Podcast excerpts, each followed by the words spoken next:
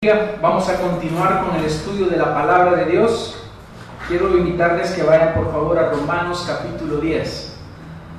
Habíamos cesado por un momento la carta a los romanos, la exposición que llevábamos secuencialmente. En esta mañana lo vamos a retomar. La carta a los romanos, estamos en el capítulo 10. Hemos pasado ya uno de los capítulos más difíciles no de entender, sino de aceptar, Romanos 9, donde hemos hablado acerca de la elección. Y el apóstol Pablo continúa dando la doctrina fundamental para la iglesia. Ya lo tienen, Romanos capítulo 10, vamos a leer del 1 al 5. Al, sí, el 5. Hermanos, el deseo de mi corazón y mi oración a Dios por ellos es para su salvación porque yo testifico a su favor de que tienen celo de Dios, pero no conforme a un pleno conocimiento, pues desconociendo la justicia de Dios y procurando establecer la suya propia, no se sometieron a la justicia de Dios, porque Cristo es el fin de la ley para justicia a todo aquel que cree.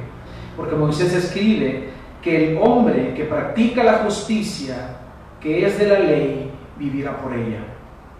Pero la justicia que es de la fe dice así, no digas en tu corazón quién subirá al cielo, esto es para hacer bajar a Cristo, o quién descenderá al abismo, esto es para subir a Cristo de entre los muertos. Vamos a orar. Señor, te damos las gracias por tu palabra, por la oportunidad que nos das hoy de estar acá, de poder reunirnos, Señor, con nuestros hermanos en el día del Señor para cantarte, para adorarte, para orar juntos, para leer tu palabra y para tener comunión los unos con los otros. Hoy es un día especial, este es el día que tú has hecho, que tú has creado para que nos deleitemos en ti, para que nos gocemos en ti. Por lo tanto, Señor, en esta mañana queremos rogarte y pedirte que hables a nuestro espíritu hoy por medio de la exposición de tu palabra que este texto que ha sido elegido hoy para poder eh, alimentarnos, pueda llenar nuestro espíritu, pueda consolar nuestros corazones, pueda confrontarnos o confortarnos según la necesidad que haya en nuestra vida. Te pedimos y te suplicamos, Señor, que me ayudes a mí a no ser piedra de tropiezo para mis hermanos, sino que poder exponer la verdad del Evangelio, así como ha sido revelada, para no ser hallado, Señor, como un mal obrero, sino un buen siervo que predica el mensaje de la verdad sin adulterarla. Ponemos en tus manos este tiempo, Señor. Amén. Mira, hermanos, la última vez que nosotros desarrollamos eh, o hablamos en esta carta, de la carta a los romanos, nosotros vimos el tema la tragedia de creerse salvo y no serlo. No sé si ustedes recuerdan. Y es que no existe mayor tragedia para una persona que creerse que es parte de la familia de Dios, creerse salvo y llegar un día delante de la presencia de Dios y que el Señor le llegue a decir, apartados de mí, no los conozco. Y como ya les he mencionado en algunas ocasiones, esta es la expresión más temible, más espantosa que podemos encontrar en la palabra de Dios. Apártate de mí, no te conozco. Y en aquella ocasión observábamos el corazón compasivo de Pablo por sus compatriotas y por sus familiares, que le dice, el deseo de mi corazón y mi oración a Dios por ellos es para su salvación. Vemos acá el amor de Pablo por sus compatriotas. Sin embargo, nos quedó claro que ellos aparentemente tenían un celo por Dios, pero finalmente ese celo por Dios no era un celo por Dios, sino que ellos lo que defendían y buscaban vivir eran sus tradiciones, las tradiciones de los hombres. Por eso es que si ustedes buscan en Marcos capítulo 7, versículos 6 al 13, el Señor Jesús les dice, bien profetizó Isaías de vosotros, hipócritas. Como está escrito, este pueblo con labios me honra, pero su corazón está lejos de mí mas en vano me rinden culto enseñando como doctrinas preceptos de hombres, dejando el mandamiento de Dios. os aferráis a qué? A la tradición de los hombres. También les decía, astutamente violáis el mandamiento de Dios para guardar vuestra tradición, porque Moisés dijo, honra a tu padre y a tu madre, y el que hable mal de su padre o de su madre, que muera. Pero vosotros decís, si un hombre dice al padre o a la madre, cualquier cosa mía con que pudierais beneficiarte es corbán, es decir, una ofrenda dedicada a Dios, ya no le dejáis hacer nada en favor de su padre o de su madre, invalidando así la palabra de Dios por vuestra tradición, la cual habéis transmitido y hacéis muchas cosas semejantes a estas. ¿Qué es lo que nos está diciendo acá el Maestro, nuestro amado Dios, nuestro Señor Jesús? Que ellos aparentemente honraban a Dios, pero lo más importante del hombre, que su corazón estaba lejos, estaba apartado de, de Dios, porque ellos habían dejado el verdadero mandamiento, cumplir los mandamientos, obedecer a Dios y bendecir a Dios con la obediencia, y habían sustituido esa verdadera obediencia por obediencia no a la palabra de Dios, sino a las tradiciones de los hombres. Y el Señor Jesús aquí sabiamente les pone un ejemplo. Es decir, Él les dice, les voy a dar un ejemplo, cómo ustedes han dejado lo que en verdad es importante para obedecer preceptos de hombre o mandamientos de hombre.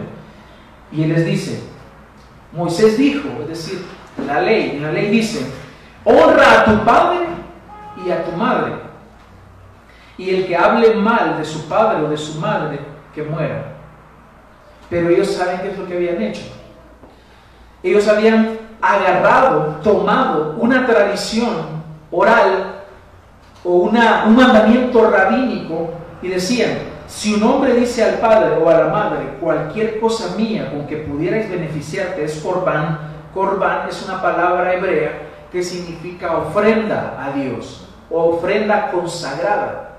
Entonces ellos decían, yo voy a dar esta ofrenda a los papás, voy a dar esta ofrenda papá, así que yo no te voy a poder dar nada, voy a dar esto. Y obviamente, ¿qué es lo que pasaba? Se descuidaba la honra a los padres. Porque los hijos tenemos el deber, el mandato de Dios de honrar a nuestros padres. Los padres en la vida, desde pequeños, a nosotros nos cuidan, trabajan para nosotros, para llevar el alimento y el sustento a los hogares. Y es vergonzoso cuando un hijo en la edad donde sus padres necesitan la ayuda y la manutención de ellos, estos lo que hacen es que los dejan a un lado. Y hay personas que se llaman cristianos y hacen ese tipo de acciones. Y eso es pecado. Porque no se está honrando a los padres. Honra a tu padre y a tu madre es un mandamiento que sigue vigente. Esto no ha cambiado, hermanos. Sigue vigente. Pero ellos lo que hacían es, esto es corbán, esto es una ofrenda dedicada al Señor. Esto se lo voy a dar al Señor. Dejando entonces a un lado lo más importante. Aquí pueden haber diferentes motivaciones. Una, ella es, una de ellas es ser bien visto delante de los hombres. Aparentemente es lo que ellos buscaban. Ah, voy a quedar bien ante, ante, los, ante los sacerdotes, voy a quedar bien ante los rabinos. Y lo que es más importante, la obediencia a Dios a un lado. Ellos entonces lo que estaban haciendo es obedecer preceptos de hombres y no lo que la ley les estaba mandando. Este es un ejemplo, un ejemplo sencillo de cómo ellos habían hecho a un lado la ley de Dios para seguir preceptos, mandamientos de hombres. Ellos finalmente entonces no buscaban cumplir la ley para agradar al Señor, sino que querían cumplir las leyes rabínicas y las tradiciones. Finalmente eso era lo que estaban haciendo, cumplir tradiciones. Eran legalistas. Legalismo es eso, intentar ser salvo por obras. La vía legal, la vía de la ley, cumplir la ley. Y entonces estaban cumpliendo tradiciones de hombres que habían venido a tomar el lugar de la palabra de Dios. Es por eso que la predicación de esta mañana tiene por título El fin de la ley. Ya vamos a ver por qué. Entonces, es un grave pecado, hermanos, que nosotros coloquemos la palabra de los hombres al nivel de la palabra de Dios. Es un grave pecado que el hombre puede cometer al emitir leyes de sí mismo, dogmas de sí mismo, y no prestar atención a la palabra de Dios, que en verdad es lo más importante. Por eso busquemos nosotros cumplir la palabra de Dios, no la de los hombres. Usted no tiene la obligación de cumplir los mandamientos que le dé un pastor. Si no está en la Biblia, usted no tiene por qué cumplir mandamientos de hombre. Que dice el Señor que traigan una ofrenda de esas que duelen. Como el pastor dijo, hay que llevarle la ofrenda. No, no puede ser así, hermanos. Dice el Señor, o, hay iglesias donde le piden permiso al pastor para diferentes cosas. Y si el pastor dice que no, no. Ahí la voz del pastor es la voz de Dios. El pastor tiene la autoridad de Dios hasta donde la palabra le da en cuestiones espirituales y eclesiásticas. Pero hay situaciones, hermanos, hay momentos, o, sí, en las iglesias, donde los pastores ya parecen, parecen Dios ellos, se han endiosado y hay de esos pastores, porque ellos han visto el rebaño y lo han visto como que si fueran de ellos. Y no podemos enseñorearnos de la grey de Dios, porque nosotros no somos los dueños de la grey de Dios, es de Él, le pertenece a Él. Por lo tanto, hermanos, no tenemos la obligación de cumplir mandamientos de hombre, y más cuando estos van en contra de la palabra de Dios. Pero sí tenemos nosotros la obligación de obedecer y vivir la palabra de Dios. Pero seríamos religiosos, hermanos, cuando nosotros buscamos cumplir antes la palabra de los hombres y dejamos a un lado la palabra de Dios. Religiosos en el mal sentido de la palabra. Entonces vemos acá el gran error de Israel en no creer en Jesucristo para salvación sino que estaban confiando en un sistema legal basado en obras para poder salvarse, lo cual es una afrenta, es una ofensa al Evangelio de la gracia de Dios, porque nadie puede ser salvo por medio de las obras. No existe manera del hombre de poder salvarse por medio de obras. Por eso es que es un grave error que Israel estaba cometiendo. No se quisieron someter a la justicia de Dios. ¿Qué hicieron ellos? Negaron que Jesús fuera el Cristo. Y aún lo hacen. Vayan a Jerusalén y pónganse a predicar ahí. Y digan que Cristo, que Jesús es Dios. A ver qué les pasa. Porque ellos aún siguen negando a Jesús. No quieren ser salvos por medio del Mesías prometido. Jesucristo, el Hijo de Dios, el Cordero que quita el pecado del mundo. En otras palabras, el celo falso de los judíos les llevó a desconocer la justicia de Dios. Y eso es lo que está diciendo el apóstol, el apóstol Pablo. Dice, pero yo testifico a su favor de que tienen celo de Dios, pero no conforme a un pleno conocimiento pues desconociendo la justicia de Dios y procurando establecer la suya propia, han establecido una justicia propia, la cual consiste en ser salvos por medio de cumplir la ley, lo cual es imposible. Entonces, ellos han desconocido la justicia de Dios. Tradúzcase este celo falso como religión.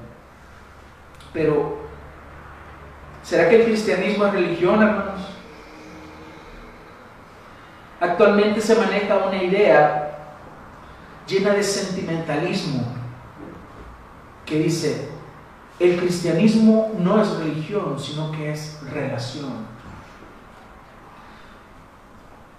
Y discúlpenme hermanos la palabra, pero de alguna manera es, es tonto mencionar eso, es una contradicción.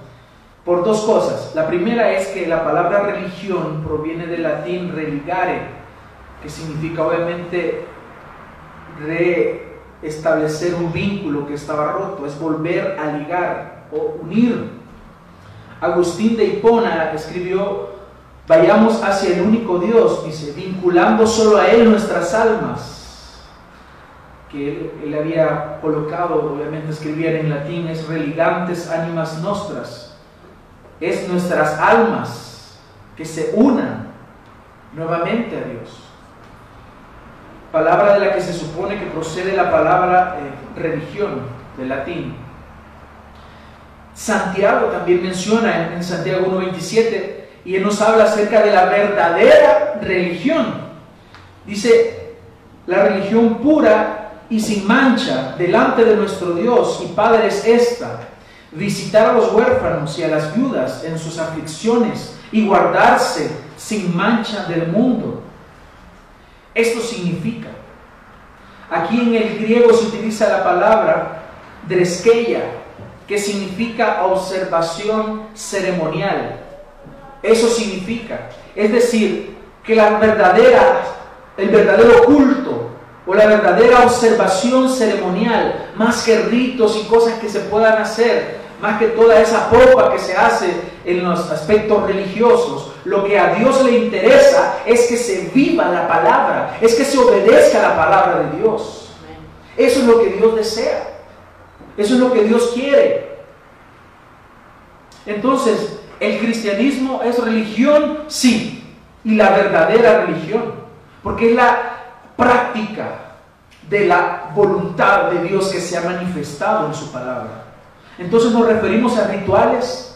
No, no estamos hablando de rituales, sino de una vida que se ha renovado por el Espíritu Santo y que nos lleva a tener una manera de vivir que agrade a Dios y no a los hombres. ¿Se dan cuenta de que aquí ya cambia la perspectiva? Ya no se trata de que los hombres me vean, ya no se trata de aparentar algo para que los hombres me den una aprobación a mí, sino que se trata de obedecer el Evangelio, de vivir el Evangelio. El cristianismo no se trata de reunirnos cada domingo y luego el lunes llegar a vivir la vida desenfrenada que nosotros queremos. Allá en la, en colonia, en el trabajo, nadie sabe que somos cristianos porque vivimos igual que los demás. Pero el domingo salimos calladitos, ¿verdad? Aquí quiero ir, quiero ir al culto para aparentemente encontrar un descanso a nuestra alma que ha vivido durante toda la semana en placeres, en pecados, en disoluciones. De eso no se trata la vida cristiana. Hermanos, si queremos obedecer al Señor, si queremos agradar a Dios, lo único que Dios nos pide es que le obedezcamos a Él, que guardemos sus mandamientos. ¿Amas al Señor? Si me amáis, guardad mis mandamientos. El que me ama, dijo el Señor, mi palabra guardará. Así que de dónde nos hemos sacado la idea de que ser cristianos es congregarnos nada más. Hay iglesias donde les permiten que los hombres lleguen hasta con sus amantes y ahí llega y nadie le dice nada. Nadie se preocupa por sus almas. No hay un deseo de que la iglesia pueda crecer en santidad, sino que con tal que den la ofrenda, todo está bien. Hermanos, Dios nos llama a nosotros a que vivamos una vida que le agrade a Él. No existe nada más importante para el Hijo de Dios que agradar a su Señor. Porque si tú agradas a Dios y desagradas al mundo, no importa. El más importante es Dios. Pero si estás agradando al mundo y estás desagradando a Dios, de nada sirve lo que tú digas que eres. Si eres un cristiano, ok, no importa.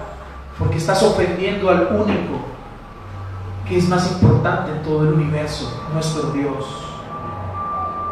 Entonces acá, este celo se traduce en desconocer la justicia de Dios. Y finalmente, establecer la justicia propia. Yo quiero que veamos este proceso que esta nación vivió. Ellos tenían un celo aparente, pero lo que les llevó es a desconocer la justicia de Dios. Entonces, celo se convierte en desconocimiento de la justicia de Dios. ¿A qué justicia se refiere? Ya antes el apóstol Pablo nos ha hablado acerca de la justicia de Dios. Por ejemplo, en el capítulo 5 nos dice, justificados pues por la fe, tenemos paz para con Dios. Habla de esa justicia. Esa justicia que tiene que ver con el día en el cual nosotros comparezcamos ante el tribunal de Cristo.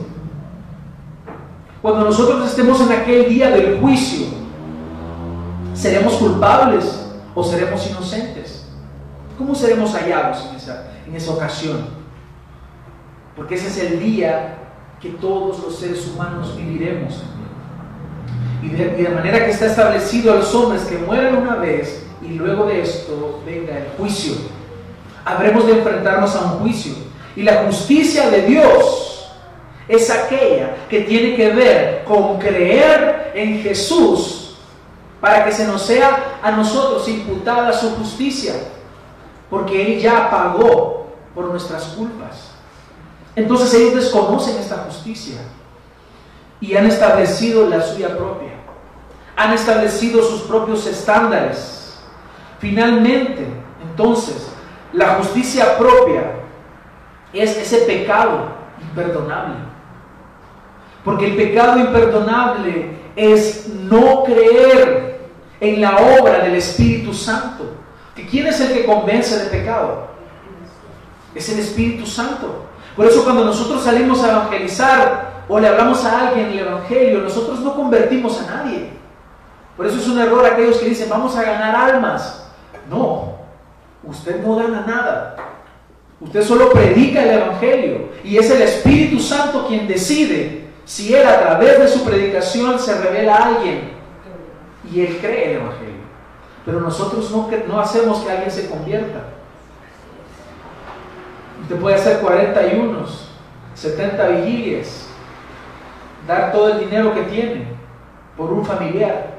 Pero si a Dios no se le place que esta persona conozca a nuestro Señor, no va a pasar absolutamente nada.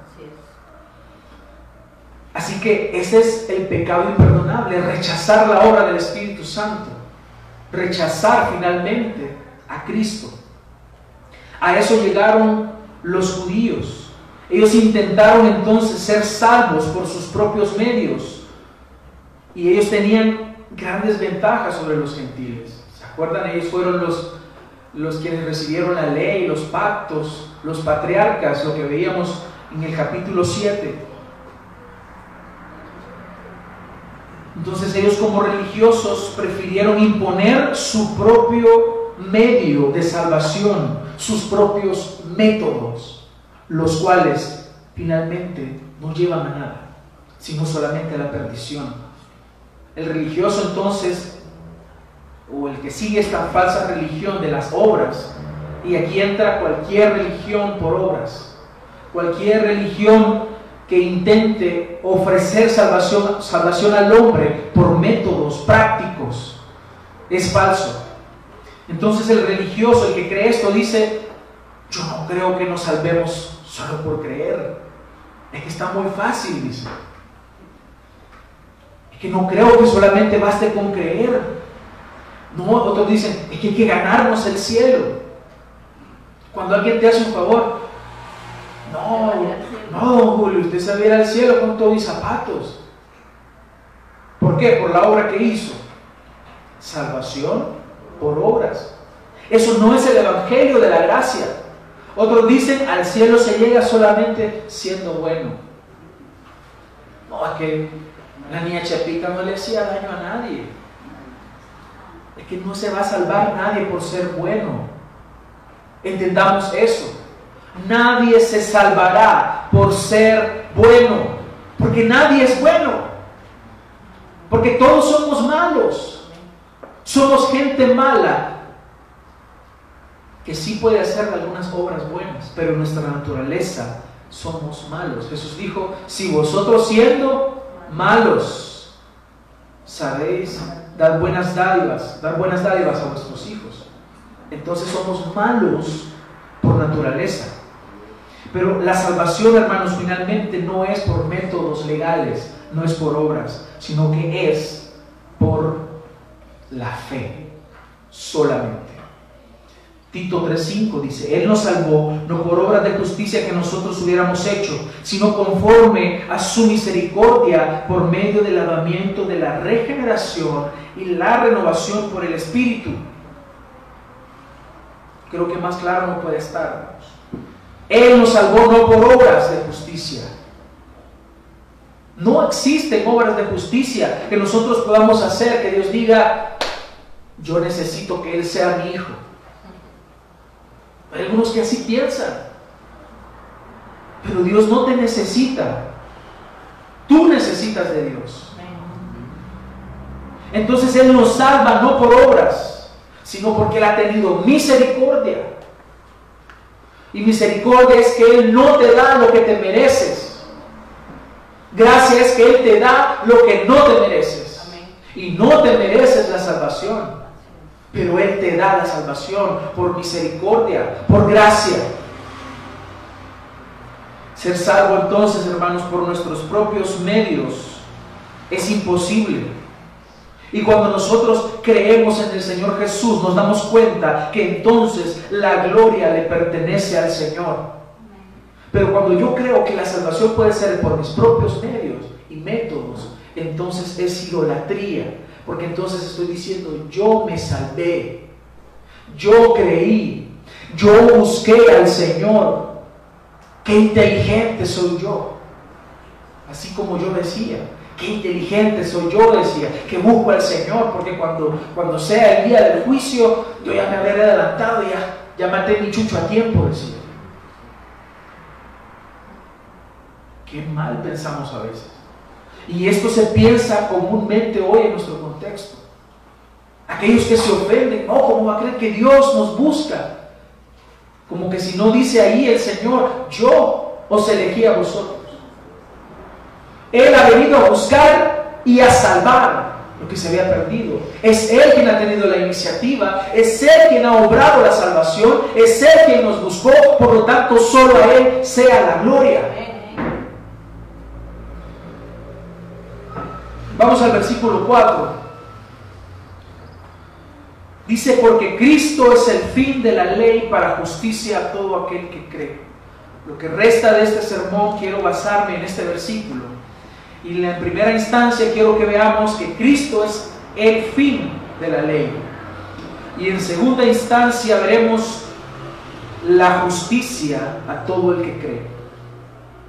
¿Qué significa, hermanos, que Cristo es el fin de la ley? ¿Será que aquí dice que Cristo le ha puesto fin a la ley? Que ya la ley terminó. Dice en el griego la palabra telos. Dice aquí que Cristo es el telos. No telos el call sino que telos.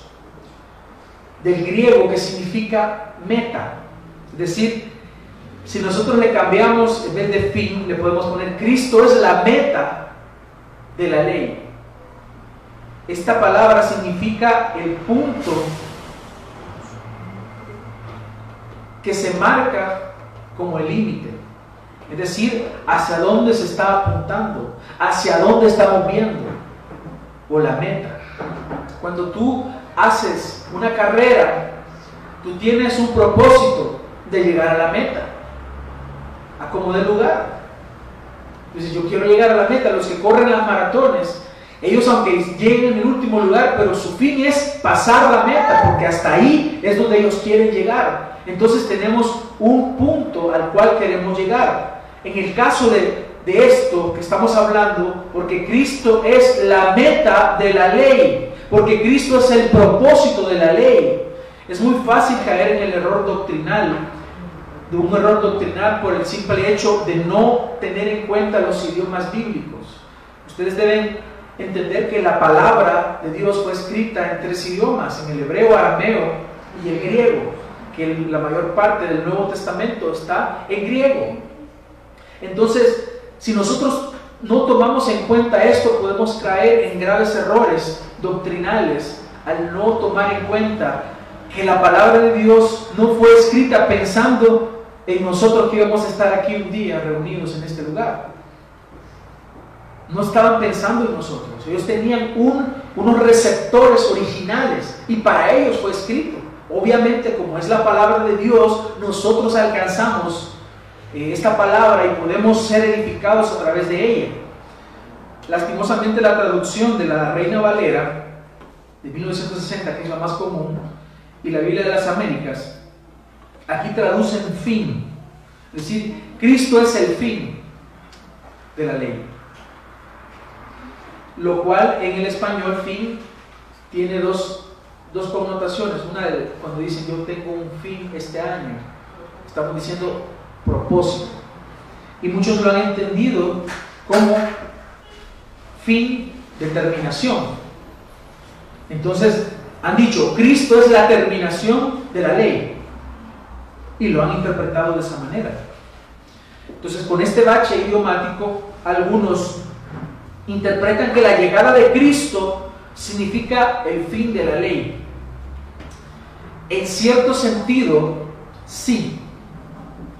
Porque acordémonos que existen diferentes disposiciones de la ley, que ya las hemos dicho muchas veces.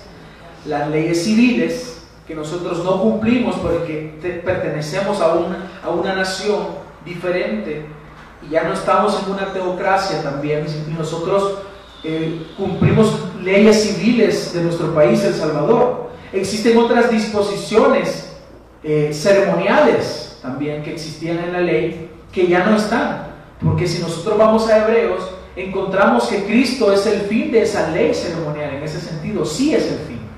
Y estaban las otras leyes de salubridad que nosotros o que Dios le da al pueblo de Israel para poderlos guardar, para poderlos proteger físicamente de enfermedades y que ya tienen su, su, eh, su fin.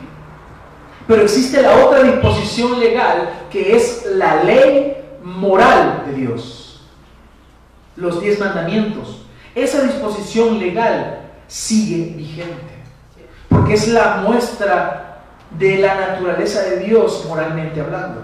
¿Quién es Dios? Dios es el único Dios verdadero y quiere que le amemos solo a Él. Dios no quiere que tengamos dioses ajenos. Dios quiere que guardemos un día para Él, para que le adoremos, para que nos deleitemos en Él. Dios no quiere que robemos. Dios no quiere que asesinemos, que matemos. Dios no quiere que codiciemos.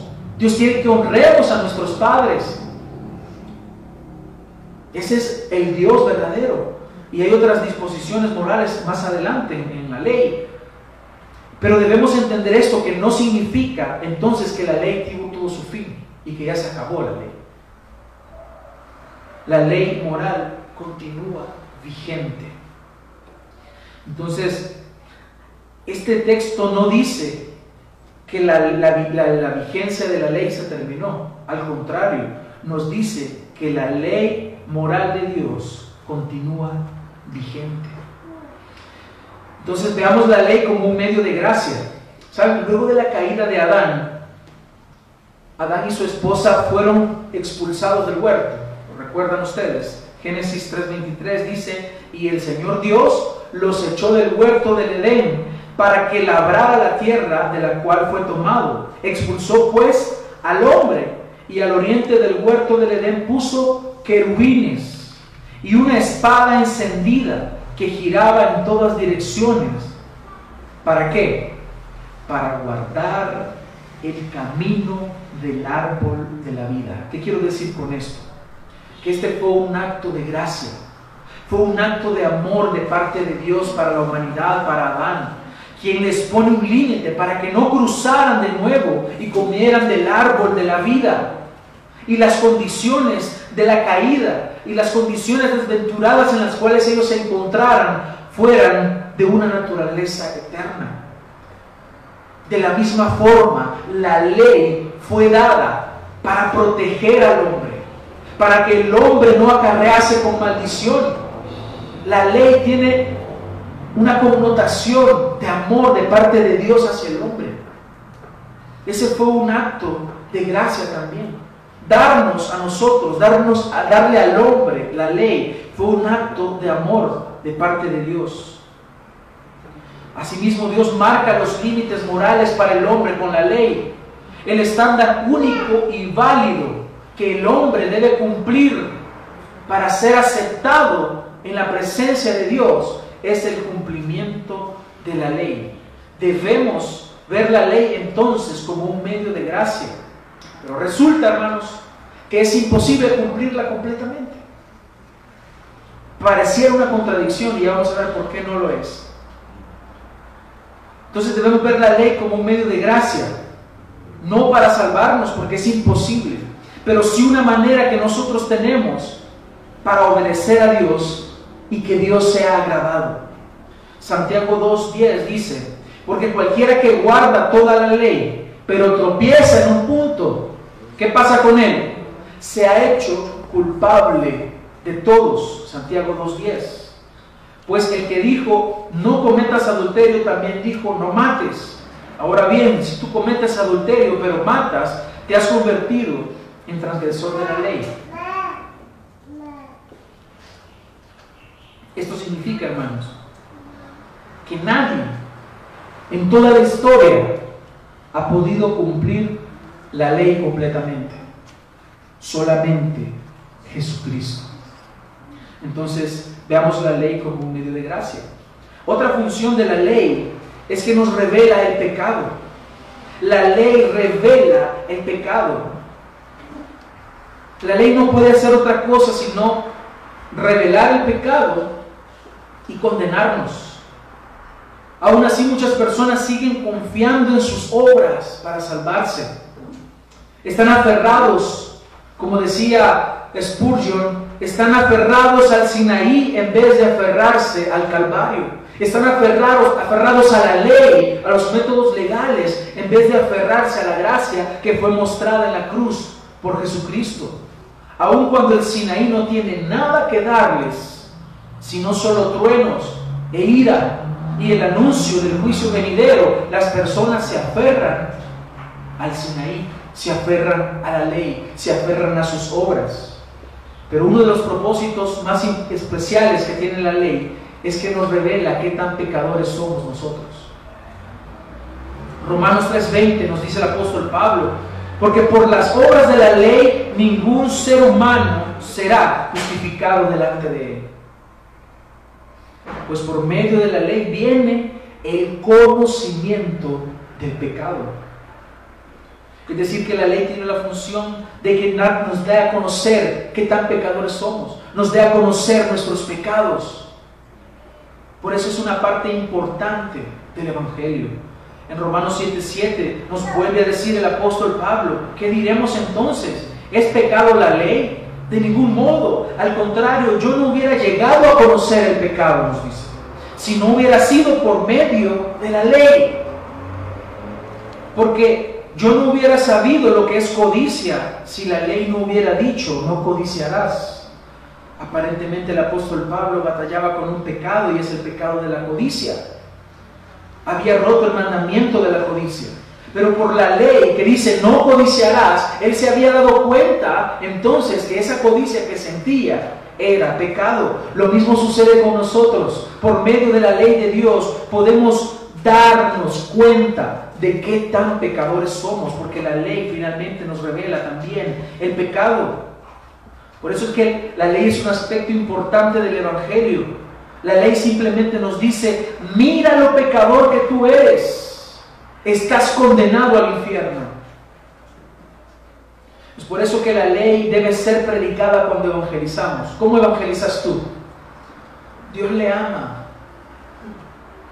Eso es todo tu evangelio.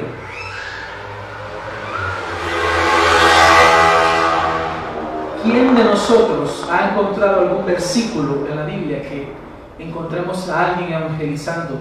Dios le ama. Cristo te ama. Hermanos, no mutilemos el Evangelio. la ley de Dios debe ser predicada cuando evangelizamos. Es parte del Evangelio. Porque el Evangelio está compuesto por una buena noticia que implica o que, le precede una mala noticia. Y la mala noticia es que todos nosotros somos pecadores y que estamos condenados al infierno. Y a menos que creamos en el Señor podremos ser salvos. Quiero que veamos un ejemplo rápido de cómo se utiliza la ley. Y vamos a ir al Maestro de Maestros, Jesucristo, en Mateo 19, 16. Dice ahí que se le acercó uno y le dijo, Maestro, ¿qué bien haré para tener la vida eterna? Aparentemente vemos aquí una buena intención. Y él le dijo, solo ámame. No, ¿verdad? No dice así. Él le dijo, ¿por qué me preguntas acerca de lo bueno? Solo uno es bueno. Pero si deseas entrar en la vida, guarda los mandamientos. Él le dijo, ¿cuáles? Y Jesús respondió, no matarás, no cometerás adulterio, no hurtarás, no darás falso testimonio, honra a tu padre y a tu madre, amarás a tu prójimo como a ti mismo. El joven le dijo, Señor, todo lo he guardado. ¿Qué me hace falta todavía? Jesús le dijo, si quieres ser perfecto, ve y vende lo que posees y da a los pobres y tendrás tesoro en el cielo, y ven, sígueme. Pero al oír el joven estas palabras se fue triste, porque era dueño de muchos bienes. Y Jesús dijo a sus discípulos, en verdad os digo que es difícil que un rico entre en el reino de los cielos. Y otra vez os digo que es más fácil que un camello pase por el ojo de una aguja un rico entre en el reino de Dios. Veamos, llega este hombre y le dice, Señor, yo quiero ser salvo. ¿Cómo puedo hacer para tener la vida eterna? El Señor le dice, guarda los mandamientos, cumple todos los mandamientos, pero aquí no crean que el Señor está predicando salvación por obras. El Señor le está llevando a este hombre por la ley, le dice, ok, ven, te voy a dar un paseo por la ley, y luego regresamos aquí y me das nos vamos a dar cuenta qué es lo que descubrimos que hay en tu corazón. Y el Señor utiliza la ley y lo lleva a la ley y le dice, no mates, no cometas adulterio, no robes, no mientas, honra a tu padre. Todo esto lo hago, Señor. Ok, entonces solo te falta uno. Y aquí va el pecado con el cual tú has transgredido la ley. Y le pone una prueba. Quiero mostrarte lo que hay en tu corazón. No es que Él lo sepa. Él le dice, Vende todo lo que tienes y dáselo a los pobres. Algo específico para él. Porque algunos agarran este texto y lo sacan de contexto y dicen, si tú quieres ser cristiano, entonces vende todo lo que tenés y dáselo a los pobres. Este es un texto sacado de contexto, porque aquí es una palabra específica para él. Y él está diciendo que venda todo lo que tiene y que lo dé a los pobres para darle a entender a él que él es codicioso. Él dice por medio, está diciendo por medio de la ley nos damos cuenta que él es un pecador. ¿Te, fijas el uso precioso que tiene la ley? Nos muestra qué pecadores somos. Y entonces él le dice, si quieres ser perfecto, ve y vende todo lo que posees y dalo a los pobres y tendrás tesoros en el cielo y ven y sígueme. Pero al oír esto, se fue triste. Salud, pues. Ni siquiera le replicó nada, simplemente se fue. ¿Por qué? Porque él amaba las riquezas, porque su corazón es codicioso. La ley también nos condena. Alguien que quiere ser salvo por medio de la ley, lo único que encontrará es condenación. Gálatas 3:10 dice, porque todos los que son de las obras de la ley están bajo maldición, pues escrito está maldito todo el que no permanece en todas las cosas escritas en el libro de la ley para hacerlas. Todos los que son de la obra de la ley están bajo maldición. Pablo trae aquí gran luz y nos da a conocer que realmente nadie puede cumplir la ley a cabalidad. Nadie la puede guardar de manera perfecta. O sea que si yo no guardo la ley de manera perfecta, entonces estoy bajo maldición, porque quiero salvarme por medio de la ley. Eso implica cumplir la ley a perfección. Pero nadie puede hacerlo. Entonces, ¿por qué Dios les dio una ley que no podían guardar? Esa es la pregunta que ustedes se pueden estar haciendo. Y entonces, ¿para qué le da una ley si no la pueden guardar? Qué malo es Dios, ¿verdad? Muy simple, para mostrarles lo pecaminoso que eran.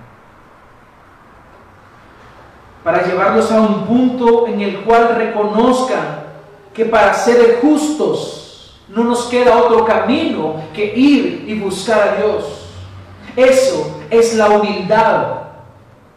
Esa es la humildad que Dios desea ver en el hombre. Pero el altivo dice, Dios, yo no te necesito. Y lo hace a un lado.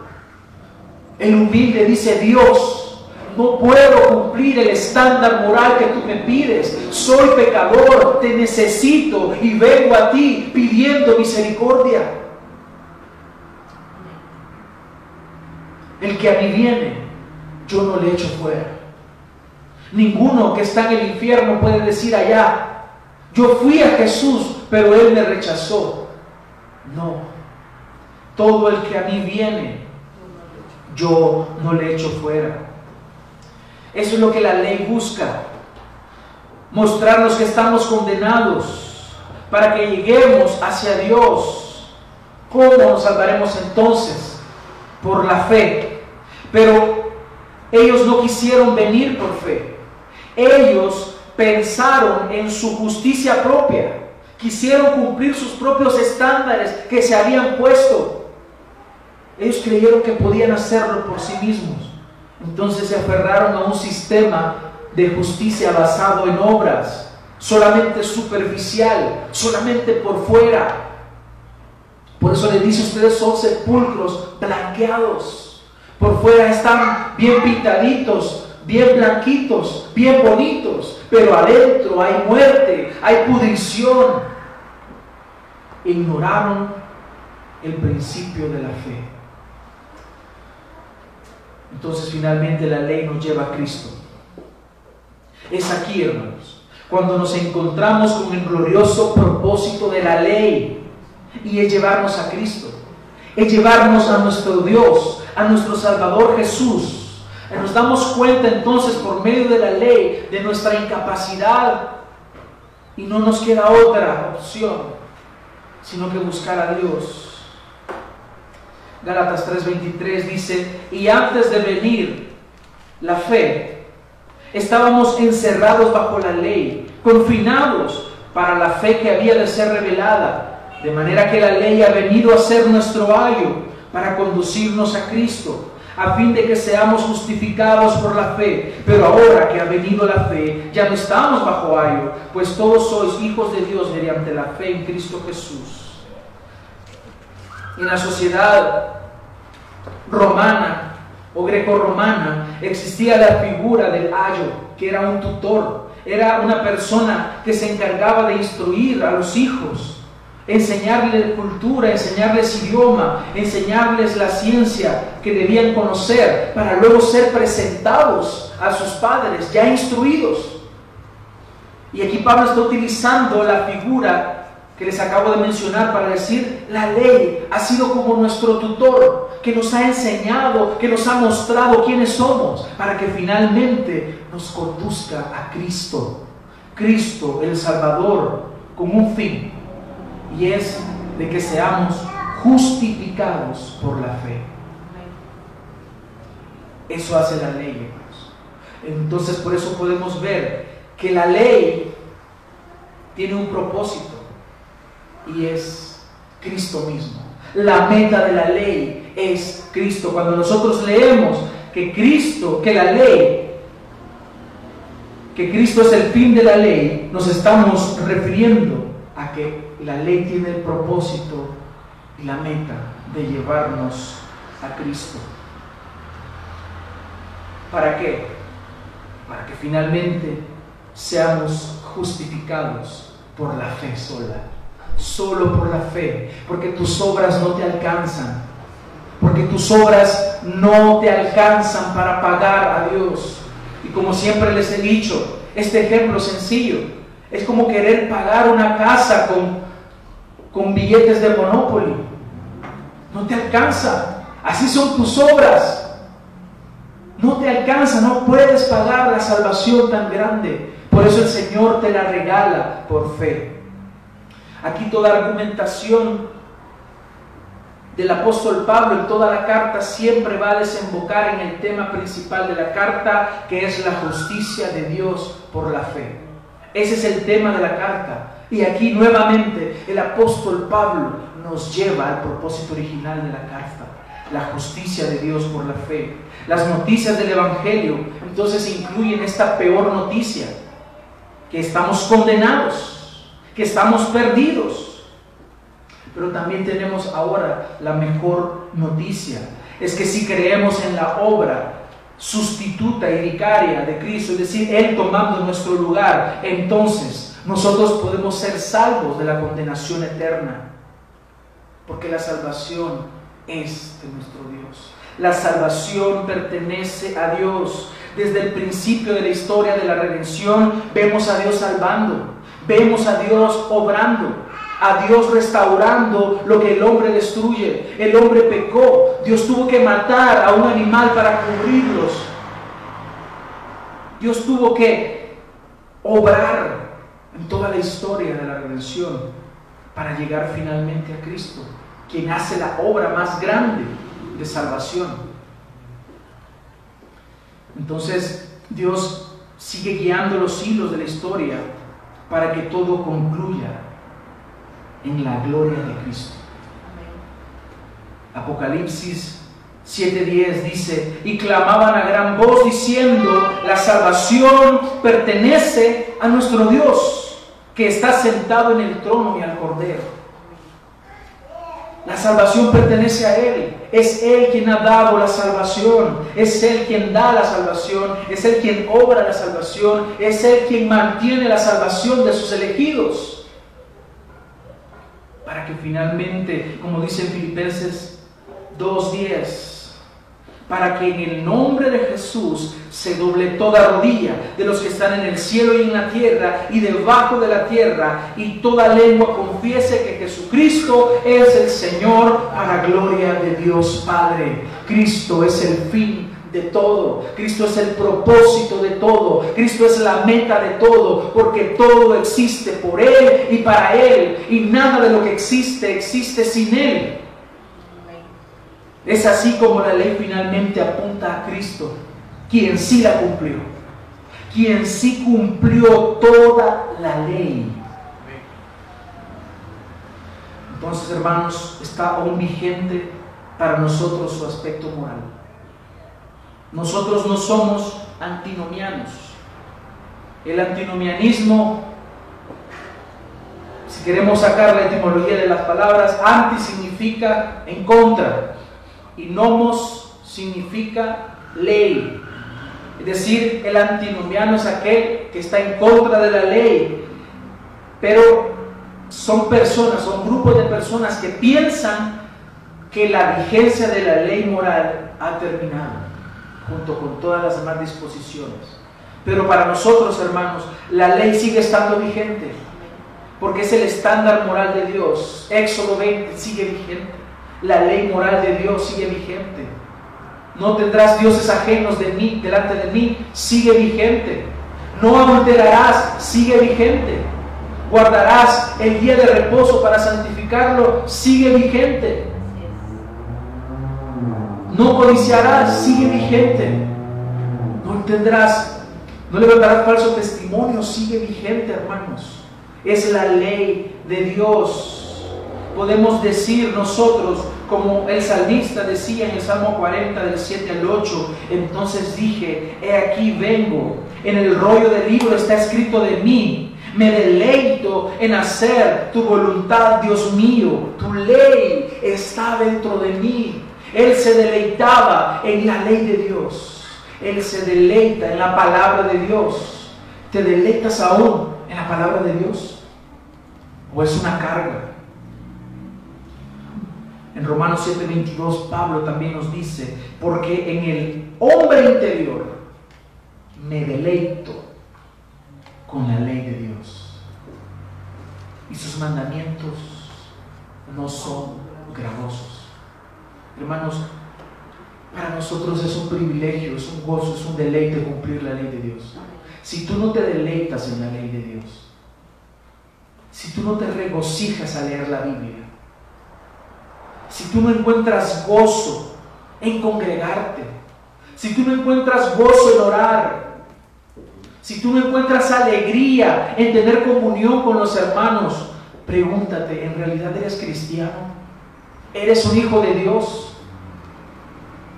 Porque si no eres un hijo de Dios y no encuentras alegría en todo esto, yo te digo, arrepiéntete y cree en el Señor Jesucristo para que puedas ser salvo. Porque estas son muestras y evidencias de una vida transformada. Porque Dios nos manda a congregarnos, a reunirnos, a adorarle, a orar. En conclusión, hermanos, la ley cumple un propósito sublime y es llevarnos a Cristo. Es llevarnos hacia Dios mismo, porque Jesús es Dios. También nos ha enseñado este texto que nadie puede ser salvo por medio de la ley. Porque eso es ser maldito, maldito de Dios.